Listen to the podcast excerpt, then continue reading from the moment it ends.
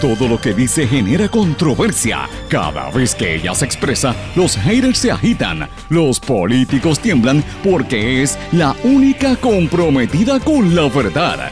Periodista, bloguera, relacionista licenciada, analista de la noticia, escritora y le dicen la provocadora en las redes sociales. Y ahora comienza en blanco y negro con Sandra Rodríguez Coto. Bienvenidos a su programa en blanco y negro con Sandra para hoy lunes 19 de agosto de 2019. Esta es la edición 345 de su programa. Le saluda Sandra Rodríguez Coto y le doy la más cordial bienvenida a esta hora de comentario y análisis de los temas importantes para Puerto Rico y para el resto del mundo, vistos desde la óptica de una mujer que tiene los pies en la tierra y que lo mira todo con, los, con el prisma del mundo del periodismo y de las comunicaciones, porque ahí es donde vivo, ahí es donde me muevo y esa es eh, el, ángulo, la óptica que les quiero brindar a ustedes para que usted llegue a sus propias conclusiones, porque esa es la idea de este su programa en blanco y negro con Sandra. Y señores, hoy es lunes 19 y antes de comenzar con los titulares, quiero hacer una breve digresión para felicitar a una persona muy especial, porque hoy es un día muy especial en mi vida y en, el, día, en la vida de ella, eh, que es una persona que cambió el rumbo de mi carrera, de mi vida, y, de mi espíritu incluso, porque un día como hoy, hace 17 años, yo tuve la bendición de convertirme en su madre. Me refiero a mi hija Mariela Denise, que hoy cumple sus 17 años. Estoy bien orgullosa de ella, así que le deseo el, el, mejor de los días y que siga celebrando. Después, cuando en la tarde vamos a cantarle Happy Birthday, y yo sé que ella va a disfrutar muchísimo a lo largo del día de hoy. Eh, Mariela es una niña, para los que la conocen, sumamente especial y una niña que y una jovencita realmente que, es un ejemplo de superación y de admiración para muchos papás y mamás que me están escuchando en todo Puerto Rico que tienen algún niño, sobre todo cuando usted acaba de tener un bebé y, o está, el bebé está creciendo y le dicen que tiene un diagnóstico, le ponen un sello de un diagnóstico o, nace con algún tipo de, de condición especial, alguna discapacidad o como le llaman, algún impedimento. Para los padres eso puede ser lo, lo más terrible del mundo. Muchas veces eh, cambia vidas. Por lo general en Puerto Rico el 99% de los matrimonios se separan porque casi siempre el padre no puede bregar con la situación y se va. Casi siempre somos las mujeres las que nos quedamos con los hijos bregando en esto, pero poco a poco la situación vuelve a caer en tiempo y lo importante es que estos niños no se pueden dejar solos, no se pueden abandonar porque son, tienen unas capacidades increíbles y y, despiertan unas destrezas que muchas veces el resto de la humanidad no tiene porque miran el, mundo con un prisma distinto y te hacen mirar el mundo desde otra óptica. Y esa es mi hija Mariela, mi hija, para los que no la conocen, lo digo públicamente, mi hija tiene muchas condiciones, tiene un diagnóstico de, parálisis cerebral, eh, ciega parcial, sorda parcial, y cualquiera diría que esto es el fin del mundo. Eh, también sufre de otras condiciones como epilepsia sin embargo, Mariela es un ejemplo digno de superación. Ella pinta, baila, es una artista, toca cuatro instrumentos, piano, violonchelo, trompeta, flauta. Habla el inglés, ¿verdad? Le, falta un poquito, pero se defiende en inglés. Habla italiano y aprende japonés también. Así que es una niña sumamente inteligente, se maneja muy bien en el lenguaje de señas y gracias a ella me introdujo al mundo de la comunidad sorda en Puerto Rico, así es que yo vivo completamente orgullosa de mi hija. Y siempre lo digo porque no es por jactarme ni nada por el estilo, yo lo digo porque yo quiero que sirva de ejemplo para otros padres y madres cuando, le, cuando usted tiene un hijo que de momento le dan ese diagnóstico, usted se cree que se le va a caer el mundo arriba y es todo lo contrario, es un camino distinto hacia, hacia otra visión de mundo y usted va a ver el mundo desde, otro, desde otra prisma. Así que Hoy eh, lo celebro con mucho cariño, con mucha alegría, con mi hija y en algún momento pues la traeré al programa para que ustedes la escuchen. Es una niña muy especial. Así que Mariela, eh, feliz cumpleaños y espero que cuando salga de, la escuela pues vamos a celebrar en familia. Bueno, pues amigos, disculpen esa, esa digresión, pero es que tenía que empezarlo porque es un día bien especial para mí. El, ser madre para mí es la, la prioridad número uno en la vida. Pero bueno. Hoy tenemos un programa bien especial porque están pasando muchísimas noticias que a todos en Puerto Rico nos tienen que poner a pensar. Hoy vamos a hablar de lo que es la libertad de prensa en Puerto Rico y los intentos que hay por tratar de acallar la libertad de prensa. Vamos a hablar de eso. Les pregunto, ¿será COI, la agencia de publicidad? ¿Será Ricardo Rosselló? ¿O es el equipo de Wanda Vázquez quienes manejan las redes sociales de la fortaleza? Ese es el secreto mejor guardado. Vamos a hablar de ese tema también. Mafia en corrección. Ustedes recordarán que esa fue la serie de reportajes y artículos que publicamos tanto en el blog como en este programa la semana pasada, que están dando de qué hablar. Y hoy eh, vamos a hablar un poco de esto. Varios medios van a estar repitiendo este tema importantísimo para una población importante en Puerto Rico. Son más de 11.000, eh, alrededor de 11.000 confinados en todo el sistema carcelario en el país. Una fiscal federal viene a dirigir el Departamento de Justicia en Puerto Rico. ¿Será que están federalizando totalmente el gobierno? Vamos a hablar de eso, porque la gobernadora nombró ayer las vacantes en justicia y en ética gubernamental. Manejo de emergencias delegó la búsqueda de cuatro desaparecidos, de los cuatro desaparecidos a 44 municipios costeros. Señores, en el área de Río Grande hay una controversia muy grande precisamente por las casas de lujo que está construyendo Paulson, uno de los multimillonarios que vino aquí por las leyes 2022. Hablaremos de eso. Alegan que están construidas sobre una reserva natural que ha destruido, según algunos ambientalistas. En proceso de fusión, comercio y exportación y turismo que se van para el Departamento de Desarrollo Económico, el DEC. Señores, y tenemos que hablar de sindicatos. La, la profesora Aida Díaz anunció finalmente que renuncia a la Asociación de Maestros y esto hace que la Federación de Maestros insista en críticas al gremio. Como suero de brea, la implementación, mientras tanto, de las escuelas alianza en el Departamento de Educación. Y oigan esto, Aida Díaz se va de la Asociación de Maestros y también sacaron del poder a la presidenta de Servidores Públicos Unidos, que está ahora apelando esa decisión. Qué casualidad que son, primero que dos mujeres y segundo, los dos sindicatos que llegaron a acuerdos con la Junta de Control Fiscal. Así que vamos a hablar un poco sobre esto más adelante. Señores, y tenemos varias noticias importantes a nivel internacional que también quiero traer en el programa de hoy. Como todos los días, le doy las gracias por su sintonía y gracias a las distintas emisoras que transmiten este programa. Éxitos 1530 AM en Utuado, Adjunta, Cesáreas, Ayuya. Cumbre 1470 AM en Orocovis, el 106.3 FM. X61, que es el 610 AM Patillas, toda la zona sureste, también el 94.3 FM. En el este y noreste de Puerto Rico, WMDD, el 1480 AM. Si está en Cabo Rojo, Mayagüez, toda la zona oeste, por WYAC 930 AM. Y obviamente en San Juan y en la zona metropolitana, WIAC 740 AM.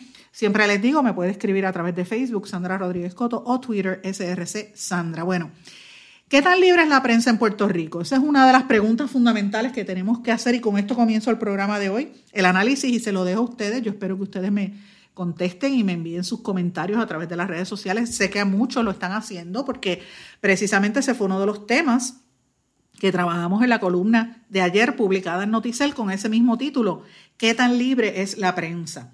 Y esta pregunta surge porque, amigos, mucha gente me la ha hecho a raíz del escándalo del Telegram, Telegram Gate, el, chat este de, Telegram, donde pues provocó la, destitución, la renuncia del gobernador Ricardo Rosselló, destitución por el pueblo. Y yo lo miro que hay que responderlo desde tres perspectivas importantes. La primera, la corrupción mediática que sale en el chat y el comportamiento de los medios corporativos. La segunda, los gremios de periodistas. Y la tercera, lo que es la, la prensa tradicional y los medios corporativos versus la prensa alternativa, la prensa digital y la prensa de lo que yo llamo las periferias, que muchas veces son los medios regionales. Ahí es que usted va a ver la diferencia de lo que está ocurriendo en Puerto Rico. ¿Y por qué yo traigo este tema, señores? Porque nosotros estamos viviendo un momento histórico sumamente importante. Ese chat demostró cómo eran las estrategias de propaganda del gobierno para tratar de definir cuáles eran los temas, era, de qué era lo que íbamos a estar hablando. Y allí Coy, Edwin Miranda, este, Carlos Bermúdez, Ramón Rosario, todos ellos decidían de qué iban a hablar ese día, cómo manipulaban las encuestas y los sondeos que salen en la televisión y en los medios electrónicos y en la radio. Y eso lo hacían ellos utilizando una red de, de sus trolls en las redes sociales y de sus sistemas y de cómo ellos incluso también tenían incidencia y controlaban los medios de comunicación masivos. Eso está en el chat, yo no me lo estoy inventando. Yo le digo, búsquese las 889 páginas o las 97 páginas de la segunda parte del chat y usted va a ver un libreto donde ellos decían cómo controlaban la opinión pública. Y si usted se fija, desde que Wanda Vázquez llegó a la gobernación, siguen con ese cumbaya. Es como, como si estuviesen eh, con el Unidos por Puerto Rico y Puerto Rico se levanta. Es como si fuese un, un, mantra, como que todo está paz y amor y paz y bien y no cuestionan nada, ¿no? O sea, es como si le dieran lo que llaman la luna de miel con Wanda Vázquez. Yo digo, no será la misma gente. ¿Qué es lo que está pasando en Puerto Rico? Es que no sé, ¿qué es lo que pasa? Yo sé que esta insistencia en que todo es paz y que hay que volver a la tranquilidad, que insisten ciertos medios comerciales, ¿verdad? Y ciertos sectores políticos y económicos del país. Y, yo no estoy hablando de que estemos en, en, la calle protestando todo el tiempo, pero señores, de momento es como si Wanda Vázquez no tuviese un historial, como si la gente se olvidara, borrón y cuenta nueva. Ahora es la Santa Wanda Vázquez. Y la tratan, con, como digo, como Kumbaya, así como si fuese una oración, un mantra. Yo, pero ¿qué es esto? ¿Dónde está la fiscalización de la prensa? ¿Y por qué yo digo esto, señores? Porque mientras están con ese ñe, ñe, ñe, ¿qué pasó la semana pasada? Señores, la Junta de Control Fiscal asumió el control, puso a los municipios en manos de la Junta. Todas las leyes federales tienen que pasar por, las manos, por el sedazo de, las leyes estatales, de esos siete miembros de la Junta. Ya sabemos que olvídate del bono de Navidad, van a bajar las pensiones, vienen más cierres de escuelas, más presión a la Universidad de Puerto Rico. ¿Quién está hablando de esos temas? ¿Mm? Parte del problema es porque el establishment de los medios de comunicación en general está degradado. Señores, no es fácil decir que la prensa tiene la reputación por el piso y parte de este problema se debe a la campaña negativa que ha habido aquí por años de algunos sectores hablando mal de la prensa, pero por otro lado también hay una responsabilidad grande de los medios y de los periodistas y de las empresas mediáticas. Miren, esos que están en el chat mencionado, como es el Nuevo Día, el Vocero y los otros medios que mencionan en el chat, eh, y, y compañeros periodistas, tienen que ir a limpiar su imagen y tienen que hacer un proceso de transición y tienen que hablarlo con, claridad al pueblo. Eh, no es con mandar un comunicadito de prensa o poner un editorial y decir yo soy limpio, yo estoy libre de pecado. Y entonces empiezan a hacer comerciales y anuncios y borrón y cuenta nueva y, y paz y bien y vamos a hablar de Wanda Vázquez, que, de su historial y de su fotografía, de, como si no pasara nada. Olvidémonos de, de Ricardo Rosselló. Eso no es así, señores. Un país no se puede mover así. Este, si algo demostró Puerto Rico es que quiere transparencia, que el país quiere que se sepa la verdad. Y mire, yo no estoy diciendo que el medio fue corrupto, en ningún momento he dicho esto. Yo sí estoy diciendo que la credibilidad de esos medios está en entredicho. Y lo menos que debe hacer es un proceso de, de limpiar esa imagen y de hacer un proceso de transparencia desde los medios de comunicación hacia el resto del país. Y pongo unos ejemplos, yo les invito a que busquen la columna que yo la saqué ayer en, en Noticel, también está en mi blog en blanco y negro con Sandra, de otras cosas que han pasado en otros lugares. Yo pongo, por ejemplo, lo que hizo el periódico The New York Times en el año 2003, cuando un periodista que se, llamaba, se llama Jason Blair, que es un muchacho joven, en ese momento era joven, afroamericano, y como es afroamericano y joven, le dieron carta libre. Parece que no tuvo una supervisión suficiente de, de sus editores y empezó a publicar historias que después resultó ser que eran mentiras. Él decía que estaba en los sitios que no estaba entonces se, copiaba de artículos publicados por otros medios. Y eso, unido a unas inexactitudes de otras coberturas como la de Irak, etcétera, afectó la credibilidad del New York Times al punto que, que fue un escándalo masivo. ¿Qué hizo el New York Times? Pues miren, ellos actuaron rápido, crearon una comisión, votaron a los editores, cambiaron la gerencia, empezaron con unos códigos de trabajo distintos, pero más que nada abrieron espacios para que las universidades entraran a evaluar sus trabajos, crearon comisiones abiertas y aceptaron la crítica constructiva, crearon una especie de ombudsman en la redacción. El resultado, miren, que el periódico logró superar eso, incluso la crisis económica de los medios de comunicación del año 2015 la superaron. Y hoy por hoy, el New York Times continúa siendo el periódico de récord en la nación americana. ¿Por qué yo traigo ese ejemplo, señores?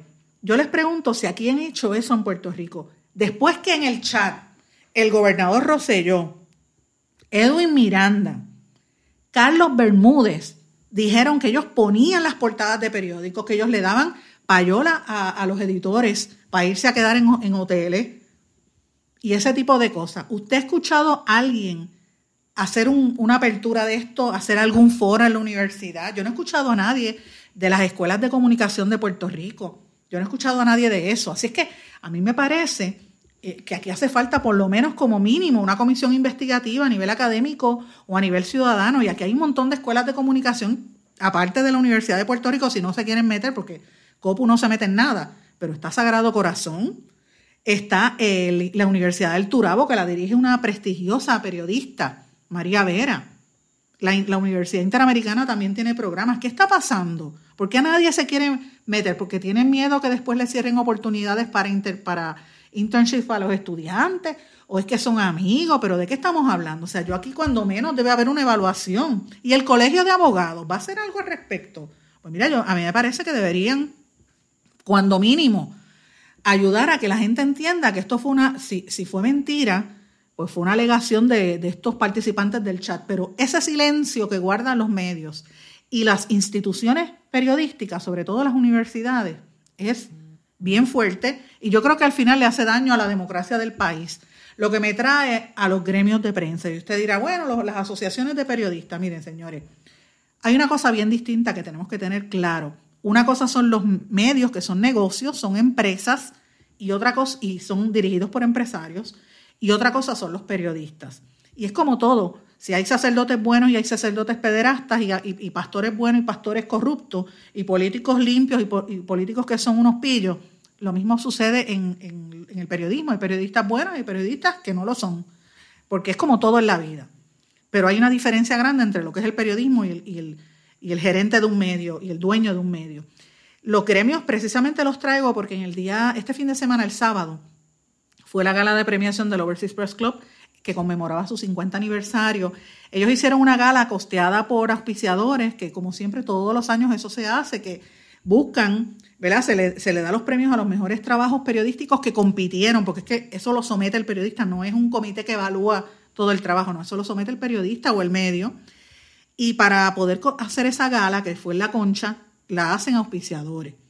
Y hace unas semanas atrás la Asociación de Periodistas, la ASPRO, hizo lo propio.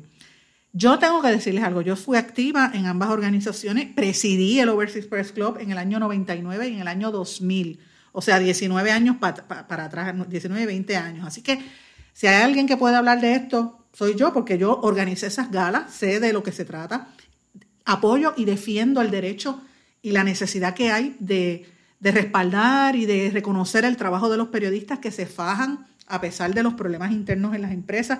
Y yo creo que es importante reconocerlos y darle, darles premios. Yo estoy de acuerdo. Ahora, desde ese momento hasta ahora yo cuestiono el, el, lujo, la pertinencia de hacer este tipo de gala y el mensaje que se envía. Porque, señores, yo mirando la lista de auspiciadores, ahí hay un montón de empresas y entidades que son cuestionadas en la cobertura periodística.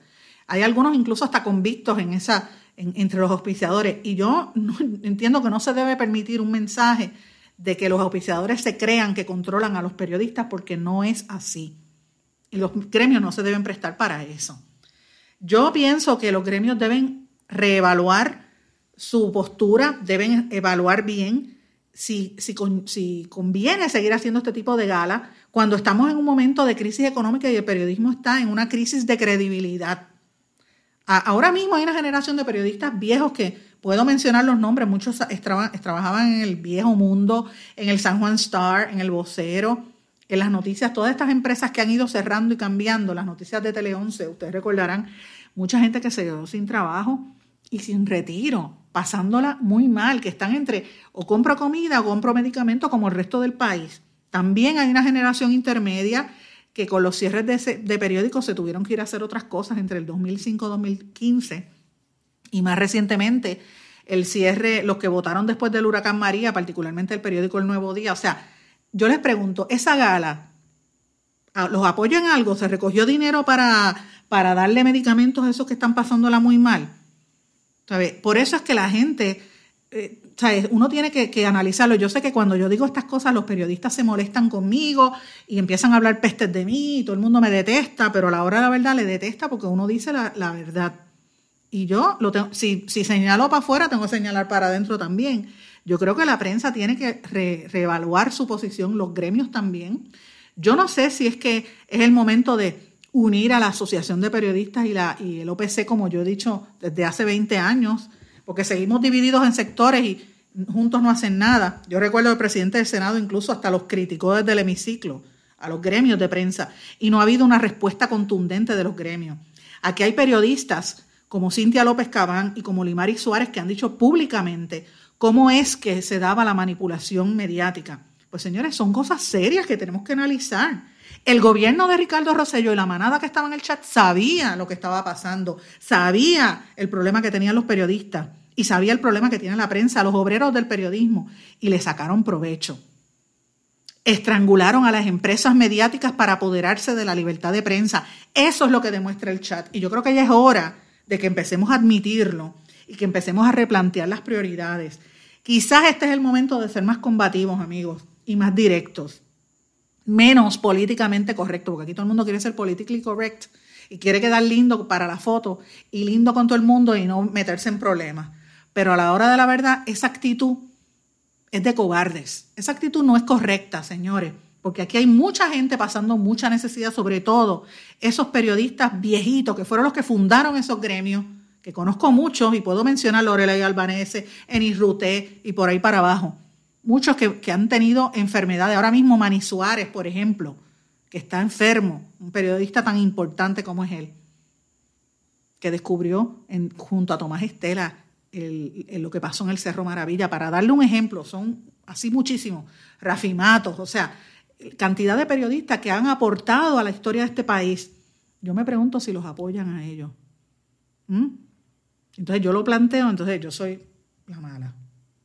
Vamos a la pausa y cuando regrese vamos a retomar esta discusión.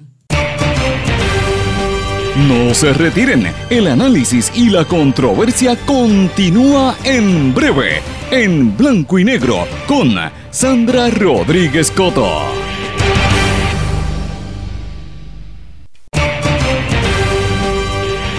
Y ya regresamos con el programa de la verdad, en blanco y negro, con Sandra Rodríguez Coto.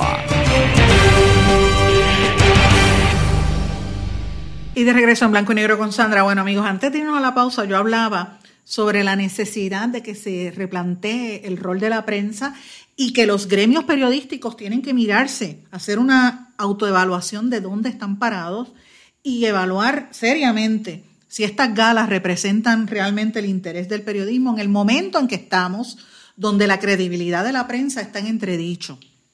Ya que como las gerencias mediáticas de los medios corporativos sobre todo los grandes periódicos de San Juan, específicamente el Nuevo Día y el periódico El Vocero, no han querido hacer una apertura para tratar de combatir las imputaciones serias que dicen en el chat del gobernador de que manipularon los temas y manipularon las noticias y no ha habido ninguna universidad hasta ahora diciendo nada, pues señores, ¿qué servicio se le está haciendo al país? Porque el país exige la realidad, el país quiere saber la verdad y la verdad no puede maquillarse con estos cantos de Cumbayá y Paz y Amor y, Luna de Miel con Wanda Vázquez. Y fíjense que yo no me refiero a estar en noticias negativas, no es eso. Es que hay que decir la realidad para que la gente pueda estar preparado y tomar sus propias decisiones. Yo creo que esa es parte de la función de la prensa. Y yo sé que la prensa ha estado bajo mucha presión, bajo mucha dificultad y los periodistas están muy mal pagos. El otro día yo veía una noticia de una compañera de, de radio que tiene tres trabajos y en todo es contratista, no le dan trabajo, no le pagan, ganan una miseria. Y todas esas cosas se tienen que discutir. Por eso es que yo insisto en que los gremios periodísticos, como lo es la Asociación de Periodistas y, la, y el Overseas Press Club, reevalúen su rol, porque aquí hay muchos periodistas pasándola muy mal, sobre todo los periodistas más viejitos, los que crearon estos gremios, muchos de los cuales el retiro no les da, que hay mucha gente pasando mucha necesidad, gente muy valiosa que los han dejado ir de los medios y no tienen, sobre todo me refiero a los que son mayores de edad, que no se les hace muy difícil, no pueden trabajar ya, ¿qué va a pasar con ellos? ¿Se ha creado aquí algún fondo para, para pagar este, los gastos fúnebres de algún periodista o para apoyarlos cuando necesiten medicamentos, ese tipo de cosas. Son preguntas que yo hago. ¿Ese dinero de la gala se puede utilizar para ese tipo de cosas? De las galas, porque son ambas, el OPC y, y, el, y la ASPRO. ¿O es solamente un red carpet? ¿Quién fue el diseñador que me vistió? Porque señores, si usted ve Facebook y usted ve a todo el mundo qué diseñador me vistió, uno dirá, wow, eso es lo que la prensa representa. un desfile de modas y una pasarela, pues mire, no, yo no estoy a favor de eso. Nunca lo he estado. Quizás por eso es que la gente, mucha gente no me soporta porque yo lo digo como es. Mire, si usted quiere hacer ese show business, perfecto. Y no, y no es que esté en contra del entretenimiento, porque he estado en entretenimiento, ustedes lo saben, pero una cosa es el entretenimiento y una eh, es serio y uno es convertirse en el espectáculo. Yo creo que la prensa no está para eso. Así que eh, ese es mi llamado a los gremios periodísticos que por favor empiecen a analizar las prioridades, que, yo creo que es momento de ser más combativos, no de mandar comunicados y, ponencias, no, aquí hay que ser combativos y hay que hacer eh, exigencia, porque lo que hizo el gobernador Rosselló y la gente del chat, eh, y, lo, se ve en el chat, es una situación bien, bien contundente, bien precaria y pone en entredicho la, la, prensa y la libertad de expresión y la ética de los medios de comunicación. Lo que me trae al tercer punto, señores, y yo creo que el pueblo está claro en eso. Eh, Noticel publicó un editorial la semana pasada, que ustedes recordarán, yo lo mencioné aquí, que lo tituló Ojo Avisor, lo puede buscar allí, eh, donde uno plantea algo que para mí esto es importante porque es algo que yo he venido denunciando y señalando desde hace más de 10 años. Yo estoy viendo unas tendencias importantes en los medios con el advenimiento de toda esta cuestión digital, pero es que las audiencias se cansaron de que los engañen. Los medios tradicionales muchas veces subestiman la inteligencia de la gente y se creen que el, que el pueblo es tonto. El pueblo no es tonto. El pueblo sabe lo que hay, por eso se desconecta y se conecta, y compra Netflix o, Hulu o se pone a ver internet en YouTube, otros canales. ¿Por qué? Porque se cansó de la mentira y se cansó de, del payoleo, porque es que eso se ve. Y señores, ¿cómo se está enterando la gente de las informaciones? Pues bien fácil, mire esto del chat. ¿Por dónde salió la noticia del chat? no fue en los medios tradicionales. La gente supo del chat por la prensa digital, por, el, por nuestros blogs, por, el, por Noticel, que es un medio cibernético, por la página de internet del periódico Metro y por el Centro de Periodismo Investigativo. Eso no son medios tradicionales, señores. Y aparte de eso, por los medios regionales, por las periferias, por los medios alternativos. No fue los periódicos, no fue los medios corporativos tradicionales que se vendieron, señores, no hicieron las preguntas. Y entonces, como no hicieron las preguntas, se, confirmaron, se conformaron con hacer eh, ¿verdad? el seguimiento, no, fue, no, no estuvieron en el forefront, al frente de la noticia. Entonces ahora están tratando de lavarle la cara a la, al incumbente con ese lema de la paz y de la luna de miel. De eso es que se trata. Es un asunto de credibilidad. Las audiencias tienen, están exigiendo credibilidad y la prensa tiene que ser informativa, no puede estar en el show. ¿Qué, ¿Qué, tan libre es la prensa en Puerto Rico, señores? Es tan libre como lo que publica sin temores o lo que oculta y maquilla del público. Y esto tiene mucho que ver, fíjense lo que le dijo, es tan libre como lo que oculta y maquilla o como lo que se atreve a decir. Eso fue lo que quedó claro después del chat del 2019 y usted va a ver eh, un aspecto también importante de esto, quién endosa y quién no. Las empresas que, que, endosan a, los medios, que maquillan la realidad, pues también son parte del problema y son parte de la corrupción. Las empresas y entidades que apoyan a los medios alternativos, a los medios periferales y a los espacios que se atreven a decir la verdad, esas son la gente que usted tiene que confiar. Por eso yo agradezco a los anunciantes de este programa porque se comprometen y saben que aquí vamos a... A veces nos metemos en problemas porque decimos la realidad y a la gente no le gusta que le digan la verdad. Y por eso precisamente traigo a colación un, atentado para que ustedes vean cómo tratan de, limitar la libertad de prensa. Señores, el viernes pasado, ustedes saben que en este programa yo discutí un artículo que yo había publicado en el, en el blog que se titula Qué casualidad Elías, Edwin, Raúl y Luis Gerardo, donde yo hablaba que el chat de Telegram sigue dejando sus secuelas y que hay tres casualidades que parecen más causalidades. La primera que Elías Sánchez y Edwin Miranda están haciendo lo mismo que dijo Raúl Maldonado, o sea, el cabildero y el publicista no querían entregar sus celulares en justicia y dijeron que era para no autoincriminarse y como Maldonado hizo, que Maldonado no lo quiso entregar porque hablaba de su derecho a la intimidad y la expectativa de privacidad, aunque al final él lo, entregó. La segunda casualidad son los vínculos. Wanda Vázquez y Elías Sánchez tienen al mismo abogado, José Andreu Fuentes, y Wanda Vázquez y Elías Sánchez salen múltiples veces a lo largo del chat, porque en el chat están todo el tiempo hablando de justicia y Elías Sánchez es uno de los participantes más importantes del chat. Y la tercera casualidad es la jueza Yatzel Ramos, que después de decir en sala, ustedes recordarán, esa fue la jueza que exoneró a Wanda Vázquez en el caso que presentó el FEI, porque ella intervino ilegalmente en el robo domiciliario de su hija, ya la, le halló no causa.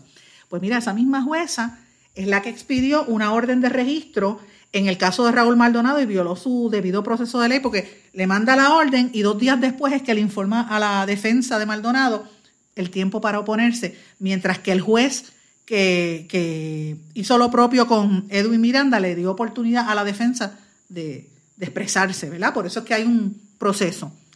Eh, y hay una diferencia, ¿verdad? Hay una doble vara están siendo más estrictos con Raúl Maldonado. Yo me pregunto si es porque él dijo, él habló de la mafia institucional, y también están siendo bien estrictos con Luis Geraldo Rivera Marín. Eh, y eso es parte de, ustedes recordarán, lo discutimos en este programa el viernes. Pues miren, y yo hablé de José Andreu Fuentes, hablé de mi relación profesional con él, incluso hablé de mi, mi respeto hacia su función como abogado, que lo conozco hace muchísimos años, que hemos trabajado juntos, porque cuando yo he trabajado en el pasado como relacionista, él, hemos tenido casos en conjunto y que le di y dije públicamente el viernes que conozco a su conocí a su papá, quien distinguí muchísimo, y a su mamá, que, lo conozco desde, desde Floral Park, imagínate, hace muchísimos años. Pues señores, después que salimos al aire, para que ustedes vean cómo es esto, e, en mi función periodística, esta servidora, yo he sido amenazada por Andreu. Andreu Fuentes saca al aire, eh, tan pronto estábamos al aire en este, en este programa, aquí en este programa al aire, y usted puede escucharlo porque yo lo subo en podcast, está en, en Anchor, en la plataforma Anchor y en la plataforma SoundCloud de este programa. Pues Andreu Fuentes me envió un mensaje de texto diciendo, y lo voy a leer tal cual lo escribió, dice, dice Andreu Fuentes, lo que dice son falsedades y manifestaciones difamatorias. No tengo ninguna relación con la jueza Yandel y la única vez que he estado con ella fue en un caso fue el de Wanda Vázquez. No la conozco personalmente ni nunca he hablado con ella ni ningún otro caso aparte del de Wanda Vázquez. Además, la juez Yandel no es la juez que tiene el asunto de Elías Sánchez, ni ha intervenido en el caso de su citación. Eres una difamadora profesional llena de prejuicios. Si tienes seriedad, lee esto íntegramente en la radio, en, no dice dónde, yo supongo que es la radio, o radico o, o radico o atente a las consecuencias de una demanda por difamación. Esto lo dijo José Andreu Fuentes amenazándome de una demanda. Mi respuesta, yo dije, ¿qué dije? ¿Qué dices que dije? Yo no dije eso. Tú sabes lo que dijiste, me contesta él. Mejor no me dirijas la palabra. Mi respuesta, perdóname, pero creo que estás confundido. Esto fue lo que dije y le copié el artículo de, de, de mi blog. Andreu Fuentes parece que se confundió. Para empezar, la jueza no se llama Yandel, Yandel es el reggaetonero. Wisin y Yandel, o Jandel, es la, jueza Yatzel. Segundo, yo en ningún momento dije que ella tenía relación con él, yo dije que ella lo conocía.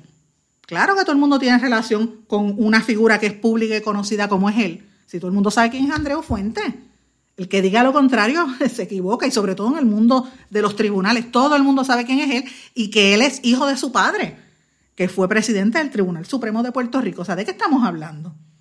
Eso es para que ustedes vean que estos programas supuestamente lo escuchan cuatro gatos, pero miren las, las imputaciones. Por eso es que esto, cuando uno le descuadra el libreto, cuando uno hace las preguntas y uno hace los comentarios serios, se molestan.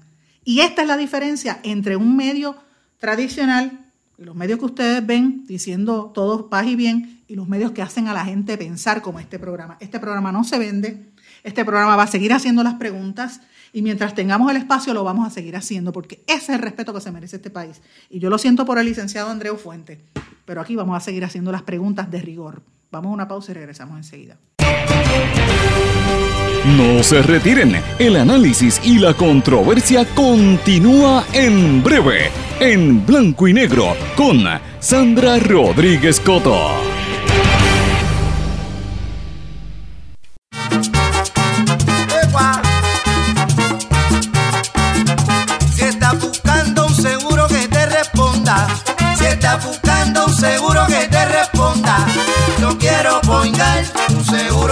Obligatorio. Yo quiero poingar. 18 centros de servicio en toda la isla. Disponible 24-7 por teléfono, aplicación móvil e internet. Por eso yo, Piru, lo digo. Yo quiero poingar un seguro obligatorio. ¿Sabemos cuántas personas murieron de verdad durante el huracán María? A usted lo escucharon en el momento de mayor desesperación. ¿Todavía siente aquellas noches a oscuras y de incertidumbre? ¿Qué pasó mientras los vientos azotaban y luego en aquellos días y semanas después cuando no había sistema de comunicaciones? Reviva cada minuto con una narrativa real sobre lo que pasó en la bitácora de una transmisión radial, catalogado como uno de los mejores libros del año 2018 por la crítica literaria. Es una lectura necesaria porque no podemos olvidar nuestra historia para que esta no se repita. Bitácora de una transmisión radial, disponible en las principales librerías a través de todo Puerto Rico y en la internet lo consigue en Amazon, en libros787.com y en travaliseditores.com, publicado por Travalis Editores. Quites el dolor de cabeza con sus obligaciones de contabilidad con los servicios que presta Villalba y Villalba Company. Directo, personal y con sensibilidad humana. Lo que se busca en un verdadero asesor de contabilidad para todo tipo de servicio de contabilidad, pago de IBU, pago de nómina, informes trimestrales y anuales y otros. Ofrecen servicio directo personalizado. Villalba y Villalba Company. Para orientaciones, su teléfono el 939-336-5774. 939-336-5774. 5774. El abandonar un animal es abuso y es ilegal. Si ya no puedes atender a tu perro, llévalo a un albergue o centro de control. Si lo abandonas en la calle, le estás garantizando una muerte dolorosa y segura. Evitemos tener animales sufriendo en nuestra isla. Reportar el abuso es tu responsabilidad. Así que si ves a alguien maltratando o abandonando un animal, llama inmediatamente a la policía al 787-343-2020. Comprométete. Tener una buena reputación toma esfuerzo, dedicación y tiempo. Si la reputación de su negocio, empresa o institución sin fines de lucro está siendo expuesta de forma negativa ante la opinión pública, tanto en los medios masivos como en las redes sociales, usted necesita un experto en manejo de crisis. Joy PR es una empresa especializada en este campo. Para mayor información, comuníquese con el 787-299-7303, 299-7303. Joy PR, una empresa especializada en manejo de crisis. Aspira de Puerto Rico celebra 50 años educando y transformando a Puerto Rico. Lo ha logrado potenciando las circunstancias educativas y sociales que rodean a miles de jóvenes que viven en la pobreza, a veteranos y a poblaciones en alto riesgo. Para información sobre las actividades del 50 aniversario de Aspira de Puerto Rico y sus servicios, llame al 787-641-1985. También puede acceder a www.facebook.com diagonal Aspira de Puerto Rico. Y ya regresamos con el programa de la verdad en blanco y negro con Sandra Rodríguez Coto.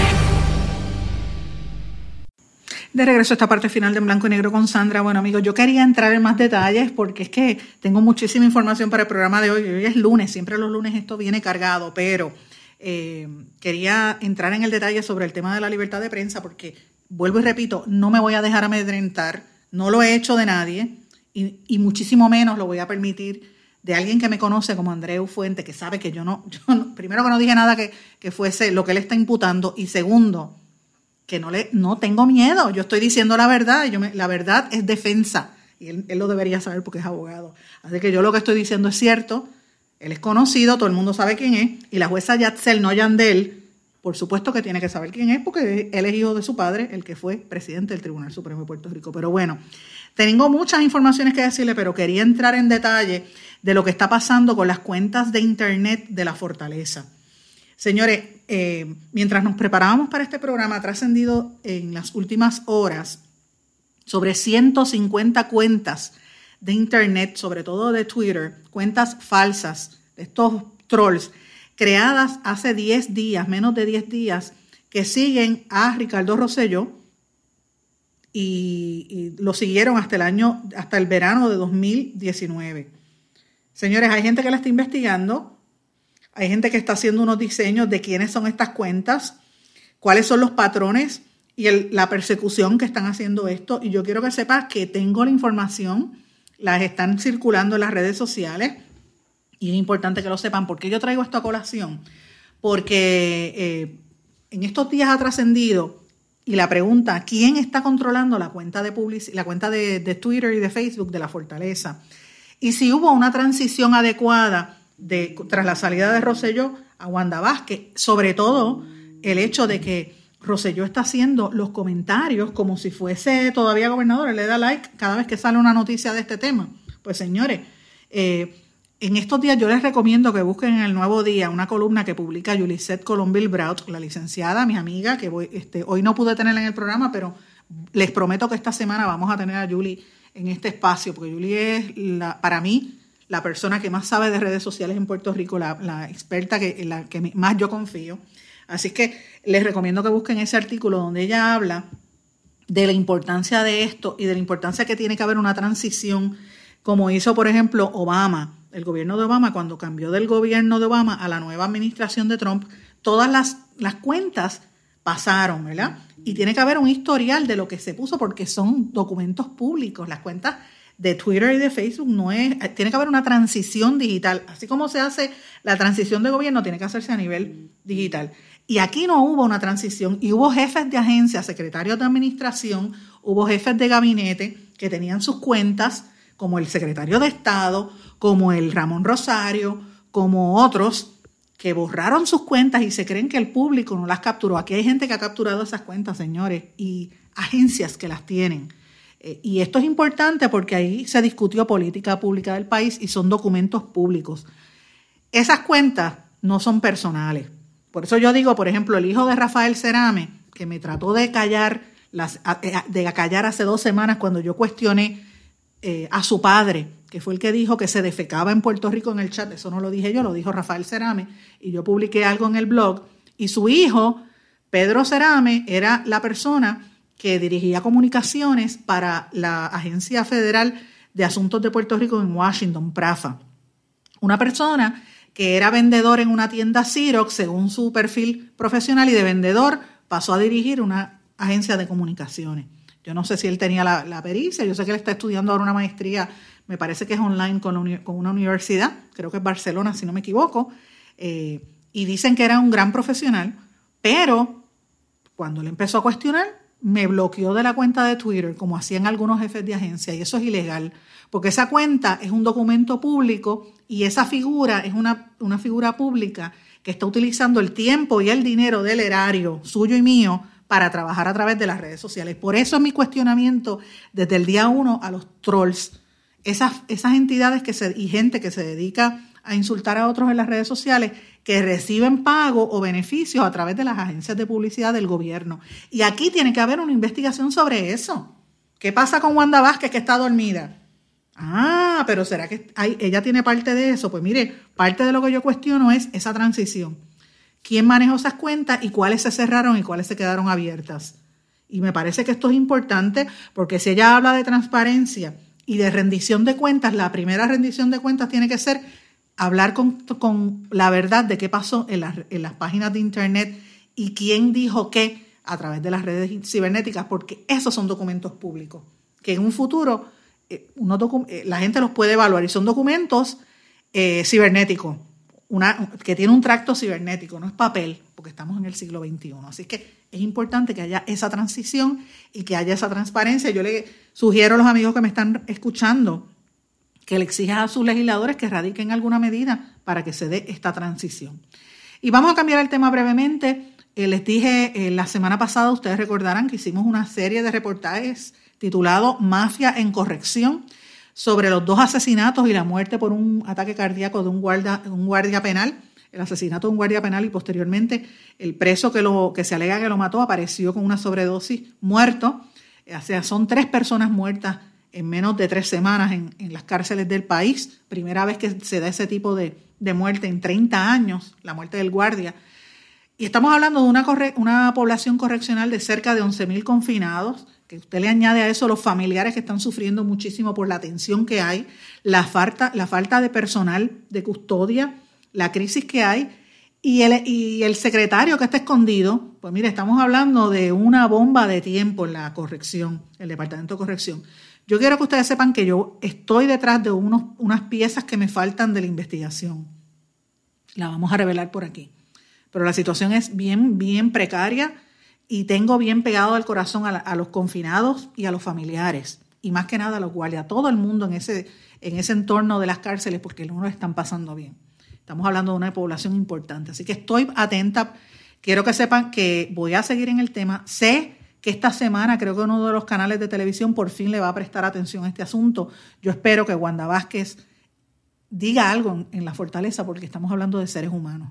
Los presos y los guardias penales, los oficiales de custodia que las están pasando muy feas en, las cárceles del país, merecen el respeto y la atención de Fortaleza. Bueno, la gobernadora, hablando de Fortaleza, anunció ayer otra federalización adicional, nombró a la fiscal federal auxiliar Denise Longo como secretaria de Justicia y al subdirector ejecutivo de la Oficina de Ética Gubernamental, Luis Pérez, como el nuevo director ejecutivo, eh, que entran en funciones de inmediato. Usted sabe que la presidenta de la Oficina de Ética se va. Habrá que ver si va a, cuáles son los, las investigaciones que están pendientes y hacia dónde van. Manejo de emergencia delegó la búsqueda de los cuatro desaparecidos de la familia del presidente de la Cámara, de Johnny Méndez la delegó a 44 municipios costeros y se ha preparado un plan interagencial dirigido por Nino Correa para ver de qué manera se pueden hallar estas personas. Eh, ojalá, ojalá que puedan encontrarlos. Señores, eh, no sé si me da el tiempo para discutirlo, creo que no lo tengo para hoy, pero hay una polémica bien fuerte con la empresa Paulson and Company del multimillonario John Paulson, que está construyendo un complejo de viviendas de lujo a solo 3.6 kilómetros de la Reserva Natural Río Espíritu Santo en Río Grande. Y hay una preocupación muy grande por las comunidades ambientales porque dicen que la secretaria de Recursos Naturales, Tania Vázquez, le ha dejado aquello allí mano libre y que están destruyendo. De hecho, hay unas imágenes en las redes sociales hace varios días sobre cómo han destruido los palmares y toda esa área allí, que es una situación terrible. Ellos van a hacer un complejo de apartamentos de lujo que se va a llamar Ocean Drive que van a costar entre 3 a 5 millones cada uno, que había sido inaugurado por Ricardo Rosselló el pasado 14 de junio con una inversión de 170 millones de dólares. Así que eh, vamos a ver en qué estatus está eso y cómo se ha destruido el ambiente que según alegan las, personas ¿verdad? del tema ambiental. Vamos a tocar este tema yo sé que es algo que le importa mucho a todos los eh, la gente que está preocupada por el ambiente, sobre todo en estos momentos cuando hemos visto tantas imágenes de cómo, por ejemplo, en Ocean Park se han quedado sin playa, en, en en toda esa costa norte, noreste de Puerto Rico, ha habido tanta problema, tanta dificultad después del huracán, como pasó en Rincón, ustedes recordarán que destruyó apartamentos y como si tú le robas al mar, el mar va a reclamar su, su, su área, así que poco a poco eso sucede. Señores, está en proceso de fusión el Departamento de Comercio, Exportación y Turismo que se van a unir al Departamento de Desarrollo Económico y Comercio. Hay muchas tensiones internas entre los empleados. Vamos a, ese es un tema que vamos a estar mirando con detenimiento. Yo he estado escuchando informaciones de, desde ese particular. Señores, mencioné la salida de Aida Díaz, que lo anunció para mañana, la presidenta de la Asociación de Maestros dice que se va y, los miembros de la federación dicen que esto le da le reafirma su postura de, que no se puede prestar atención y quieren descertificar a, la asociación como el, representante exclusivo de los maestros. Mientras tanto, las escuelas charter y las alianzas están como sola de brea bien, bien lentas. Todo esto se ha detenido, todas las propuestas se han detenido a raíz del arresto de Julia Kelleher y la salida de ella. Yo creo que esto va a tener mucho que desear. Eh, hay que también estar atentos a lo que le mencioné al principio del programa, la presidenta de Servidores Públicos Unidos, la expresidenta, está apelando, me refiero a Annette González, apelando la decisión que tomó la Federación Americana de Estados Estatales y Condados Municipales de declarar vacante el puesto que ella tenía hace 11 años. Precisamente coincide con, con ser una de los sindicatos que llegó a un tipo de acuerdo con la Junta de Control Fiscal. Señores, y estos son algunos de los temas importantes. Sé que tenía otros temas que quería discutirle de lo que está pasando en América Latina y en el Caribe en, Argentina la situación está bien tensa, en España también, pero el tiempo me traiciona, no, tengo tiempo para más. El, programa de hoy ha sido muy fuerte porque teníamos que hablar de lo que es la libertad de prensa y, dejar establecido que en este espacio no le tenemos miedo a los que traten de acallarnos, no nos, vamos, no nos van a callar, porque nosotros decimos la verdad. Si nos equivocamos, con mucho gusto yo corrijo, pero no me he equivocado y no la he fallado hasta ahora, porque investigo y digo las cosas con seriedad porque yo respeto al que me está escuchando, a diferencia de otros espacios. Señores, con esto me despido, no sin antes desearles a todos que pasen muy buen día. Será hasta mañana en blanco y negro con Sandra. ¿Se quedó con ganas de más? Busque a Sandra Rodríguez Coto en las redes sociales o acceda a en blanco y negro.blogspot.com porque a la hora de decir la verdad solo hay una persona en la cual se puede confiar. Sandra Rodríguez Coto en blanco y negro.